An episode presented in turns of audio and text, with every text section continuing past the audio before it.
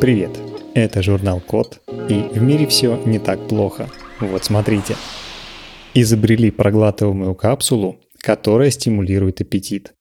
Пока одни страдают от переедания и избытка аппетита, у других вообще нет желания есть.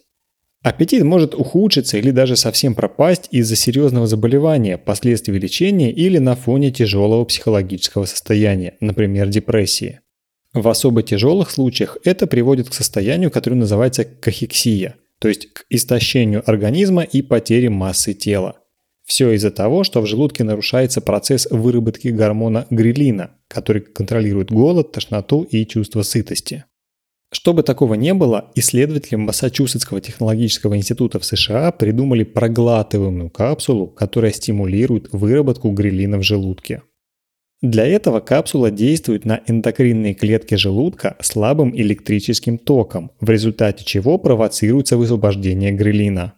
Чтобы электроды могли контактировать с тканями, капсуле придали рифленую поверхность, которая отводит жидкость. Такое решение ученые подсмотрели у австралийской колючей ящерицы молох. Для сбора воды она использует ребристые чешуйки на своей коже. Коснувшись воды, ящерица доставляет ее к своему рту под действием капиллярных сил. Поверхность капсулы состоит из борозд с гидрофильным покрытием, которые тоже действуют как каналы. Ток вырабатывается за счет батарейки внутри капсулы. В прототипе он постоянный, но в будущих версиях хотят предусмотреть включение и выключение тока по беспроводной сети. Капсулу протестировали на крупных животных и убедились, что она вызывает значительный всплеск уровня грелина в крови.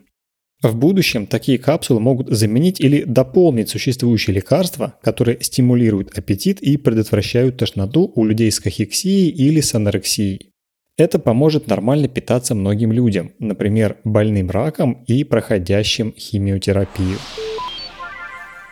На этом все. Спасибо за внимание. Заходите на сайт thecode.media и подписывайтесь на нас в социальных сетях. С вами был Михаил Полянин.